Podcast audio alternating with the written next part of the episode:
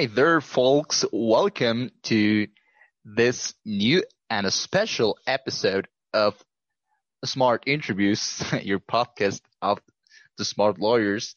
And well, today we're going to have a special episode.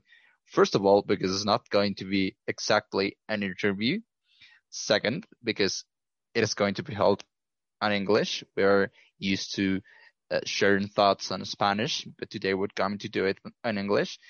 And third, because this topic, this topic that we're going to go through today, it's related with an event, a great event uh, called Legal Project Management Conference.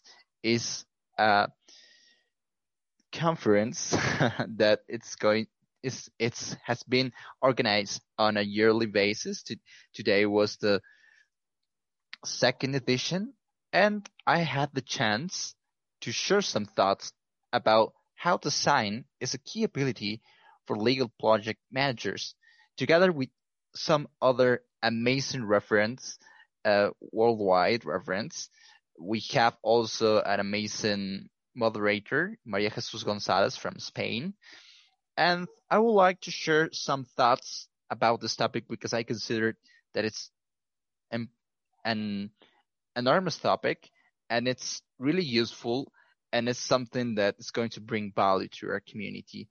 It's going to be in English because I want to connect that with the thoughts that we had there, we had there because we don't ha- have enough time to go through all of this amazing stuff. So let's reflect upon design as a key ability for legal project managers. The first question that we have to reflect upon is, okay, can design even be an ability? Well, uh, the answer is yes, of course, it can be an ability. But first of all, let's reflect about the history, the origins of design thinking. If we want to talk about a remote origin of design thinking, we can we can actually go back to the 1969 and mention people like Herbert Simon or Robert McKim that start referring design as a way of thinking. Also, we have other uh, reference uh, that are not so new and or not so proximate to us in the in the history. But let's also mention robert mckim bryan uh, oh, oh i already mentioned him bryan lawson which uh, start to bring that concept of design as a way of thinking to architecture. We can have nigel cross which uh, start to bring design thinking to education. And then we, we can also talk about Peter Rowe, which actually uh, wrote a book with the title Design Thinking. So maybe this is the first significant use of the term. Then we have Rolf Faste, which uh, was a professor in Stanford, and he bring uh, brought that, those ideas to the academical field and develop a complete educational program around it. Then we we have this the the, the transition to a business related application with IDEO and David Kelley. And well, all of the rest maybe is um, far more uh, uh, know, known uh, for people. But let's say that okay, design first of all uh, can be referred as design thinking. But what we what what are we referring to when we say design is a way of think? Well, let's be really really simplistic and let's define design thinking as an approach to problem solving, to problem solving and an approach to face nonlinear, nonlinear um, problems, complex problems. So This implies uh, this approach implies a specific mindset, some me- methods, tools, uh, also that we have frameworks and um, pro- uh, different processes. Uh, all, all all of the organization has all of the organization organizations out there have their own process. So there's also even a discussion about is design a process, is design or is design a set of abilities? Um, I I am more into that second proposal that design is more an ability thing than a process thing. Although there is a common, uh, there are some common phases that you uh, phases of a process that you can see out there.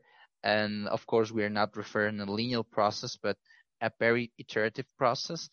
This uh, process uh, tends to uh, be consistent and all of that uh, methodologies out there we can have we have a part of thinking which is getting into the problem discovering how what which actually is the problem interacting with people. And this ideation phase is the first phase then you come after being with the people watching all of the circumstances you you actually come to um, recollect all of that ideas all of those insights and start to think and propose solutions. Then you you come to another stage which is uh, design doing let's say you start to make things to make prototypes and then you have the other step it, which is more related with testing and implementation. So you test those prototypes prototypes sorry those solutions that you uh, made in the in the in the second uh, period in the second phase of the process and if you see that this prototype this first solution doesn't work, you iterate. Uh, I mean, with that, you repeat the process. You go once again to do something or once again to interact with people. So it's really a really useful process, but more than a process, it consists on several abilities. So when you want to be, uh, to take this, um, design thinking to your legal practice, you better uh, understand that it's more related with a way of thinking of, of think with a, an approach to the reality even. So um, i would recommend to read the book of uh, margaret hagan uh, which is an amazing book law by design. In this book margaret brings some key elements of legal design, which is design thinking applied to legal context. Uh, some key elements, uh, some key abilities, some key abilities which are part of a mindset. So some of them um, are post feasibility. Don't think about that uh, in the very first stage, in the very first step. So uh, put the brake there and let's consider all of the aspects with the, uh, related with the problem and then start to get some ideas, not go straight and directly to the solution. Also another key element, another key ability, another key, um, yes, disposition for design thinking. It's well, it's a welcome criti- criticism, be people centered, have a beginner mindset in the sense of be open minded, be curious, make questions, challenge your decisions, uh, also work interdisciplinary, be really into the disciplinary, interdisciplinary collaboration, which is actually uh, learning from others. And this can become uh, we can take that into practice, not only working with other people that are non-lawyers, although I don't like that work at all, but uh, for the sake of uh, evoking something, I want, I'm going to use it. But let's say that we want to uh, learn from others. Let's learn from the sources. let's learn about project management and not directly from legal project management. Let's learn design thinking instead of legal design thinking. Uh, let's learn of business process management instead of going directly to legal operations or some other stuff. So the best, the best, best books of legal innovation that I ever read uh, are those who are not actually about legal innovation. yeah, it's a paradox. For example, the book of Adam Grant, Think Again, The Power to Know What You Don't, You Do Not Know. It's an amazing book of, for legal innovators. So you want, if you want a manual to destroy that old-fashioned and obsolete mindset of traditional law, of a traditional lawyer, you have this book, which is the book in my own opinion and, be, and because it also has um,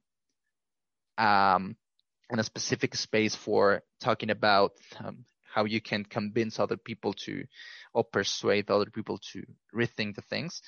Uh, it's an amazing book. It's a complete manual to start innovating and transforming you yourself and then other people.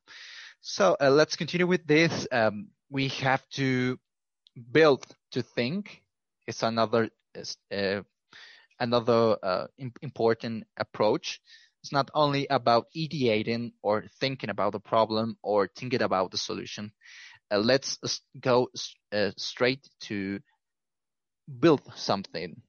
For example, a prototype of your brief of a new project if you are a legal project manager, or a prototype of your legal document and let's test this. Let's see how it works. A prototype does not have to be that uh, sophisticated. It can be um, low fidelity prototype, uh, which consists on just a draw in a paper, and you can test the, the ideas with that. And I've already, I, I do that myself you know, on a daily basis on my practice, on my professional practice, if I want to see how I can uh, order some stuff in a document, I go, I take my uh, pen, a paper, and start to actually uh, make it. so you have to build the thing. It's really important because you don't really, you don't become aware of how huge is the potential of this until you do it. Believe me, I was amazed about the potential of it when I, I bring that to my practice and not only to the discussion, the theoretical discussion. When you bring that to into practice, you see that you can you can even rebuild the whole argument of legal document, the whole structure, just because you start that.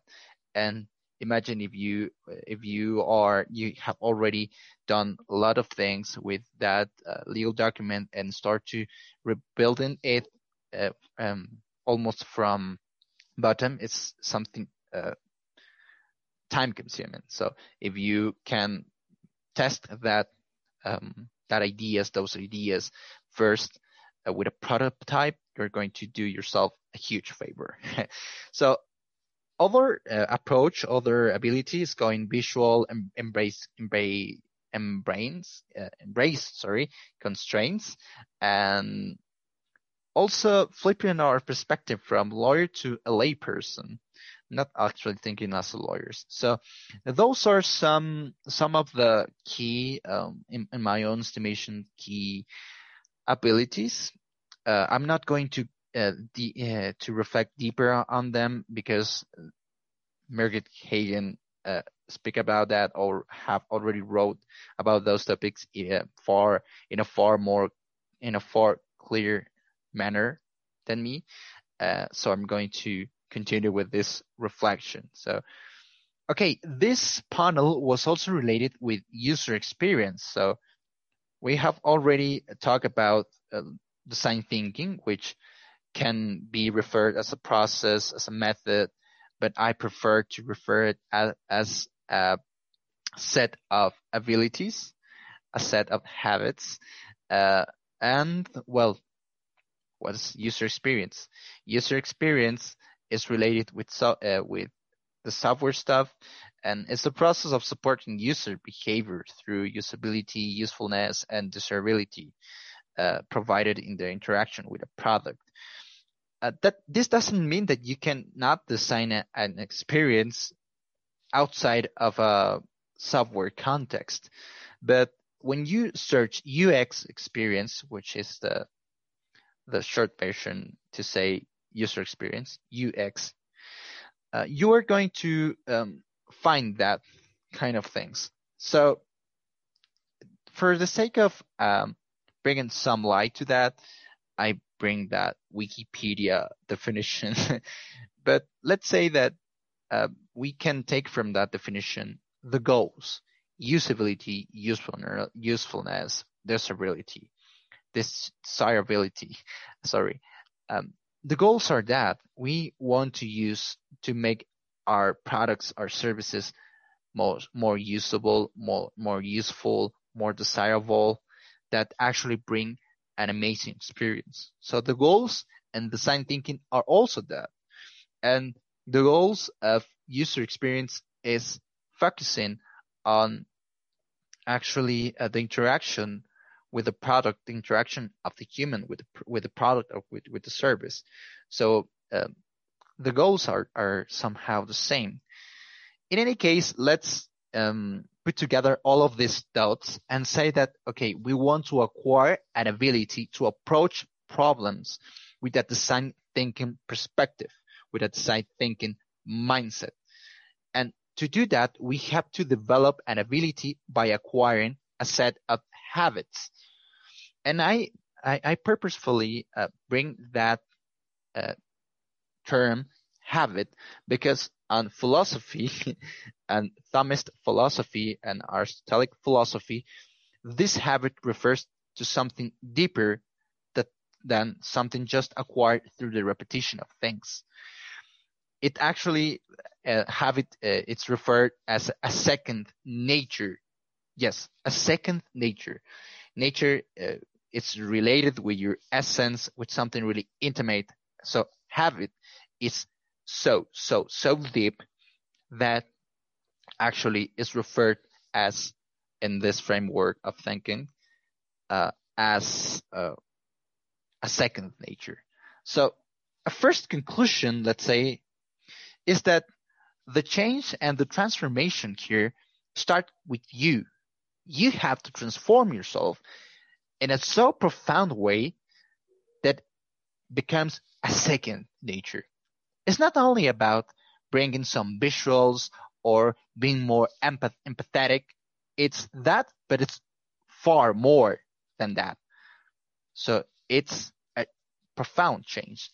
The acquisition of habits which actually constitute a second nature, something really deep, really, really deep. So, um, what is a habit? Oh, yes, a second nature, but a habit is a disposition to perform something easily, naturally, without much effort. So how this works, you develop a, a habit by rep, uh, by repeating this action in which the habit consists on very frequently. For example, you want to learn from others and you start to deliberately, as to intentionally, sorry, um, seek the way to learn from others in all contexts. You put a reminder on your cell phone, a post-it or whatever you want, and and to remind you learn from others, learn from others, and constantly asking that question. That's going to become a habit and it's going to become a second nature. We lawyers, for example, are not really used to be so empathetic and try to use plain language. For example, if you want to be more clear to people, start to repeating that.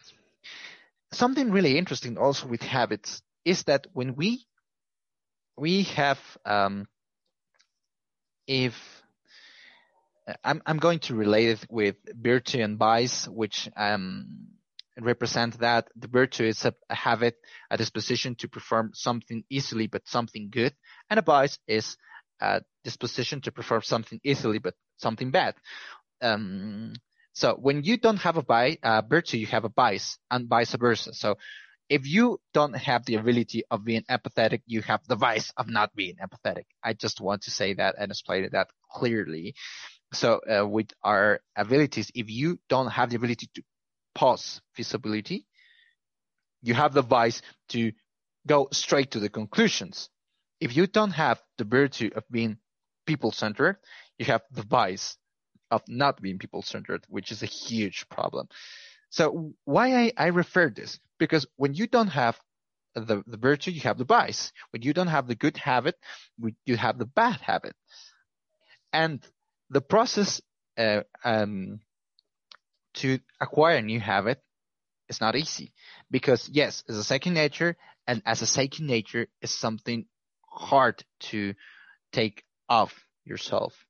So first, you have to corrupt the habit that you have, and then start to build the habit. So it's going to take time.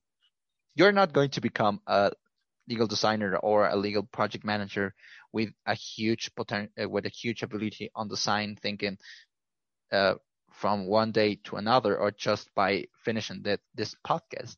No, it's going to take time, and it's going to be hard. so the answer of our first question,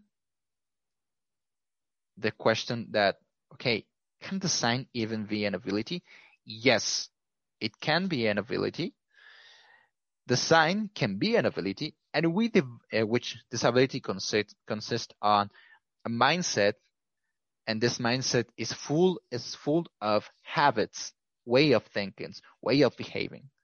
So you develop this ability of design uh, when you acquire several habits, and we acquire them, these habits, through repetition, through practice, not only to, uh, by studying, we have to work on it, work with it. Okay. The second question um, that I want to point out uh, or reflect upon right now is why is design a key ability? We have first, we must first put some context here. Um, well, let's say that design is going to be really useful for the problems we face and also for serving the people that we are related with. Those two things, we have far more things, but those two things, in my own estimation, and it's my opinion, are the key things, uh, uh, or the most important things to, or the basis to, uh, to say that design is a key ability. Well, the problems we face, we have non-linear problems. We face business challenges, cha- uh, challenges and uh, project challenger challenges that are related with this famous and a little bit old-fashioned ac- acronym uh, VUCA, volatile, uncertain, complex, and ambiguity. so uh, why I say this as a little bit old-fashioned because it's not a, a, new thing. This is not a new term or a new notion. Uh, right now we we we we must uh, take that notion and also complement it with several other things. We live in a more interconnected world, in a more rapid world, which is more and more and more complex. So we we can talk about VUCA, but we must uh, be aware that this VUCA is far more complex than used to be when they start to talk about that notion. So we have, with these problems, we have to be flexible. Uh, what, what I mean with flexible, that you can operate well in strange and difficult and non-normal circumstances. Okay, let's say that non-normal is the new normal. so you have to be flexible. You can, you must uh, be prepared for operate on normal circumstances, but also you have to be able to face something that was unpredicted, to change rapidly. Uh, you have to be efficient and, and, you have also to have a, a, huge compromise with efficacy. Yes, of course. But the problems we face are really complex. So design thinking is a great way to actually uh, solve those problems. So that that's one reason. Other reason is that the peop- that we relate with people. Project management is something related totally with people, your clients and the talent that you work with, your colleagues, the people that you are managing. So what really makes a product and a service memorable is the experience. And spoiler alert, that's why it's really important uh, designing the experience. the most deep experience is that connects with the why, with the purpose. Yeah. So what make a product or a service memorable, which is something that is going to um, be the basis for a long-standing relationship with your clients, is what is experience.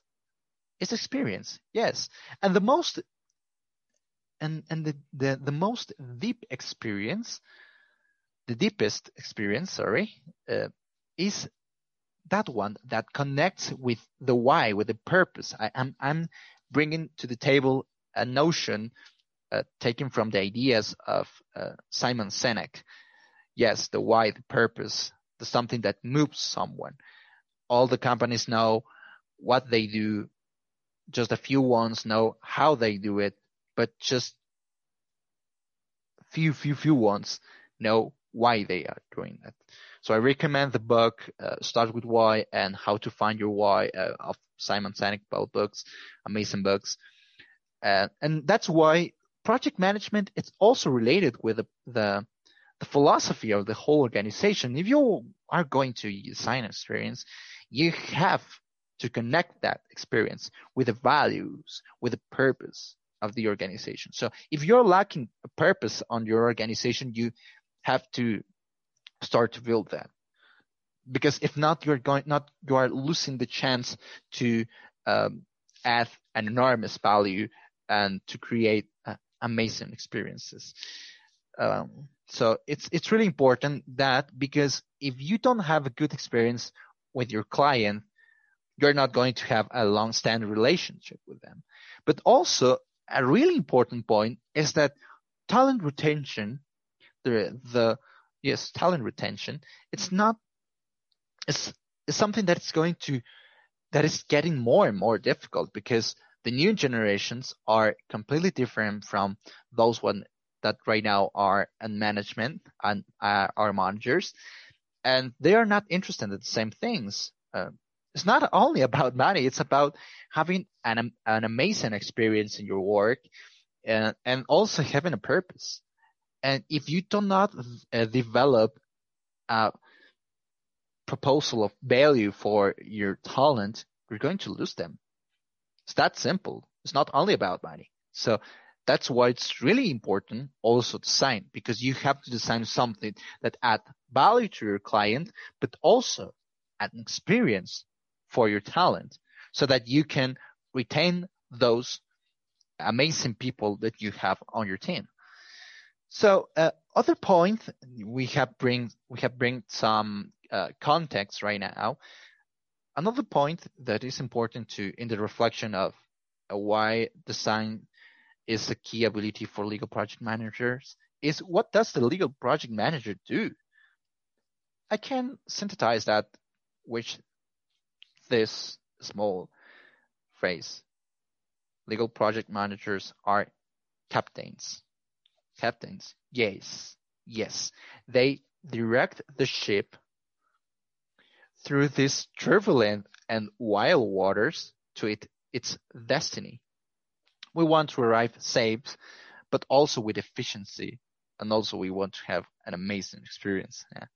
We do not only want to survive, but make it memorable, a memorable experience. And also, um, legal project managers are those who coordinate the efforts of people in order to add value to people. Yeah. They coordinate the efforts of the talent of some other stakeholders and in order to uh, add value to other people, which are the clients. A gentle reminder, people are impacted by experiences. So legal project managers are completely related with this uh, stuff of the problems we face and also the people that we relate with. Is their work a, on a daily basis. So how can design contribute? I have already said this, but I want to emphasize it. Design thinking is going to help you to face this VUCA problems, this VUCA plus, let's say, let's say problems. Okay. It's going to be uh, an amazing tool for problem solving, but also experience design is going to be the tool, the competitive advantage for the people we manage. Actually, there are several studies. You can uh, check it in McKinsey. Uh, some studies about how design is straightly related with the success of several companies. So, with experience design, the, the, the, the experience of the client and also the experience of the talent, we don't only want to survive the project, which sometimes in these strange moments and these turbulent waters is mainly the main goal in some sense. It's enough. but let's say that we don't have to just only survive this horrible experience. We have to make it memorable delightful. And you can do it with small things. For example, with uh, a small induction to the new members of the team.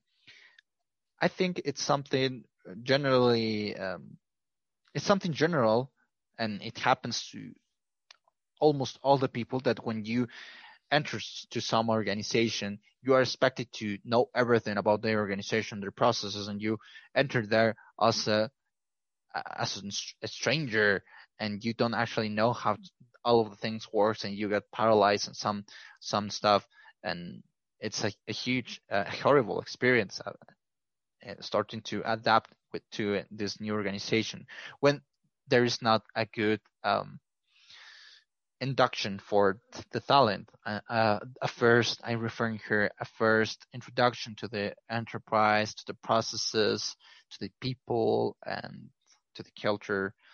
So the answer for this second question, which is uh, this general question, which uh, is uh, why design is a key ability, is simple. It's a key ability because design is useful for facing the problems and designing memorable and delightful experiences. I have to also made a disclaimer here. Key does not mean that is the the ability, the only one, or the magic one. No, it's not the only one, and it's not magic. So it's not the solution for everything. It, this, the tools that design thinking have, the methodology is not the solution for everything. Believe me, it's not the solution for everything. It's a helper. Yes.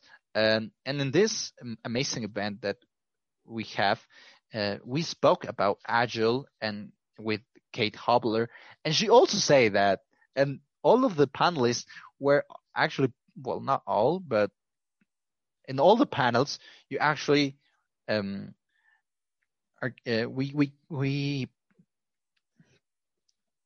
uh, how to say it? Uh, sorry. we we see or we heard that the panelists were always pointing to the fact that this or that methodology is not the only methodology. So design thinking is not design thinking it's not the ability, the solution. It's not magic. So take that into consideration. It's key, but it's not the only one. It's not magic. So how let's let's uh, close this reflection by how we do it. So remember that it's habit. It's not going to be easy. It's not going to be from one day to another. I mean, you hear that podcast and tomorrow you're going to be an amazing legal project manager that has a huge ability with design. No, learning is con- learning is a constant process. Uh, a tip I want to give a tip: think big, but start small. Start from the basis.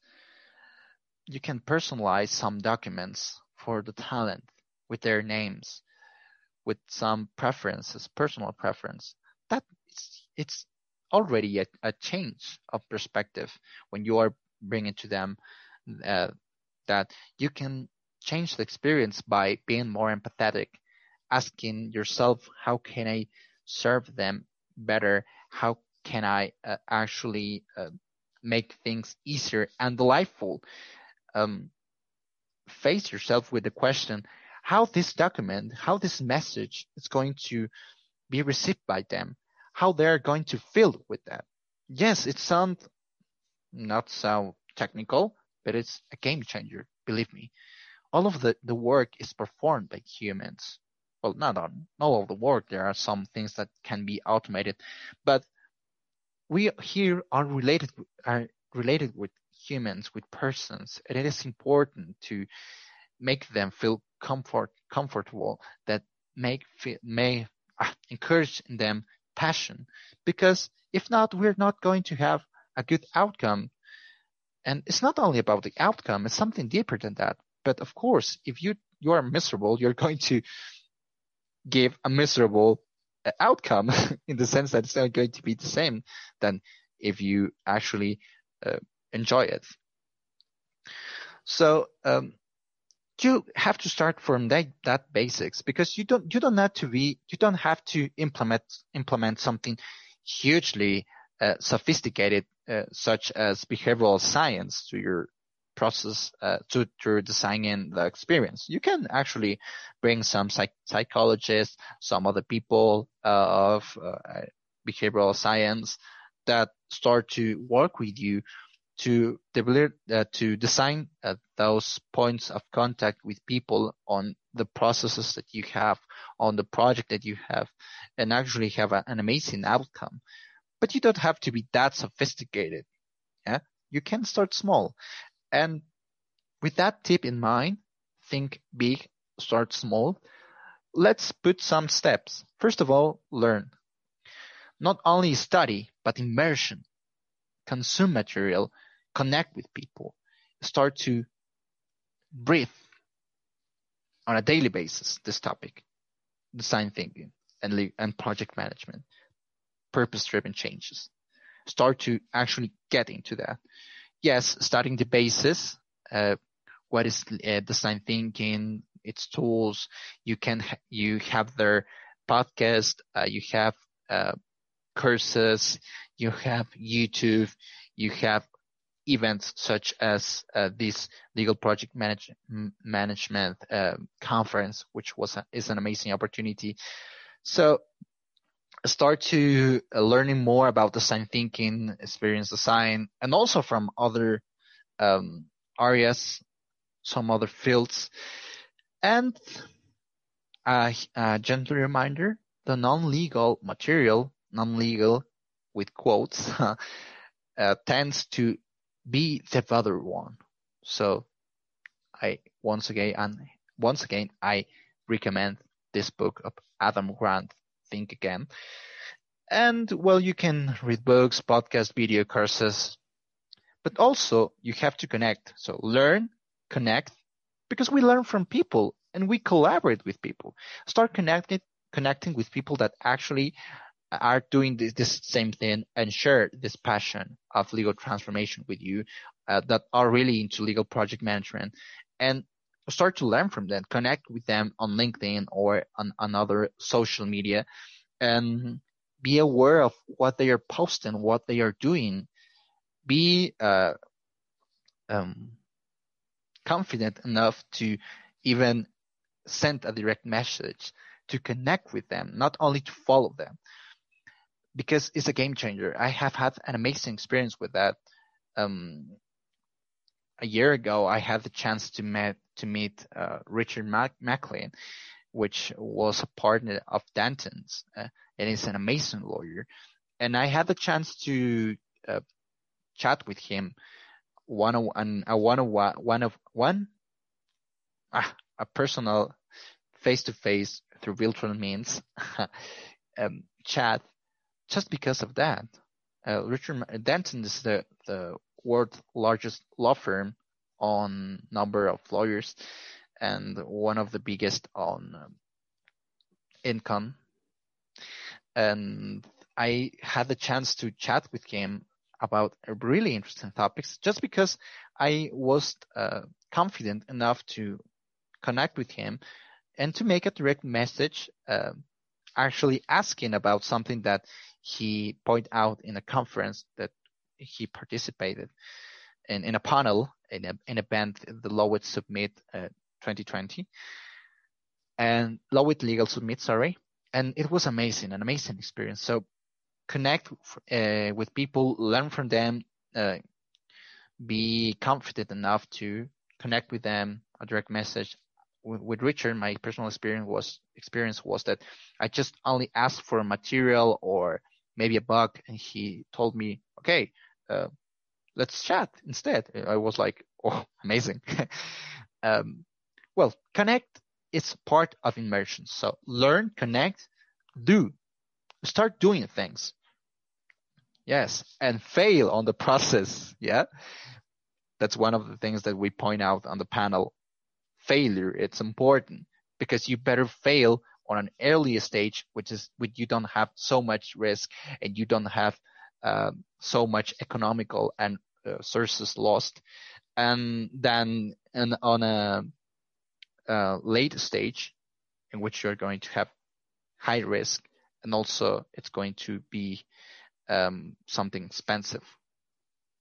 Yeah. So start to do things because you don't really, you don't actually realize the potential of this until you actually implement that on your work. Even if you don't feel prepared to, no one is completely prepared to. Yeah. And you're not going to be prepared if you don't start right now. so if you start, you're going to see, okay, this in theory sounds amazing, but in practice, you have to, you're going to become more aware about which things you have to learn. So once again, learn, connect, do, and be passionate. That's the key thing. Be passionate. If you do not love this, you're going to have a bad time because it's not easy. Legal project management, legal, the transformation of the legal field is not something easy. And you, if you are not passionate, you're going to be miserable. Sorry, but it's true. So find your purpose in this profession. The Ikigai method, it's amazing for this. The intersection between what you love, what you are good at, what uh, the, the world needs, and what people are actually willing to pay for. In, in, the, on the intersection of those four things is the Ikigai point.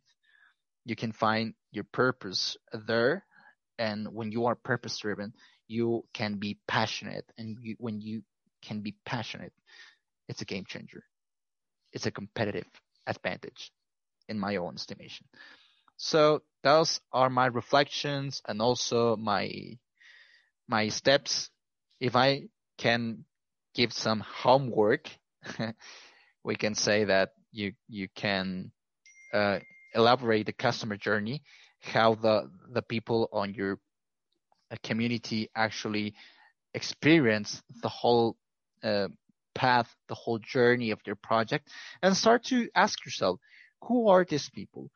What they are looking for? How they feel um, during the whole process, and start with that. With that mm, draw, you can draw it, and with that questions, you are going to believe me, you're going to be able to make some small changes that are key changes. So start doing this customer journey. Make a Google research customer journey. There are some um, some really good material out there, and take those material, check several uh, several web pages, several videos, and develop your own uh, approach to that. Uh, don't don't feel that this is uh, a, a, huge constraint. You can be free to actually use them in a in a way that is useful for you. So start to think that how you can do this experience memorable, delightful. Not only think on how can I survive this project and these uh, strange waters of this VUCA Plus um, context, uh, this VUCA Plus circumstances, this VUCA Plus problems. Let's um, face right now. Let's um, have a greater goal. Let's say, how can I build memorable and delightful experiences for the clients and also for the stakeholders and also for the talent. And once again, for the last time, please, please read this book, Rethink the Power to Know What You Do Not Know from Adam Grant. It's an amazing thing. And also learn, uh, read Law by Design, which is freely available. It's free available. It's available for free, sorry, uh, on the web. So a Google research, Law by Design, and you will find it on a, on a web page. It's amazing. So thanks for um, having the time to uh, listen to these reflections and we see you on the next time. Bye bye.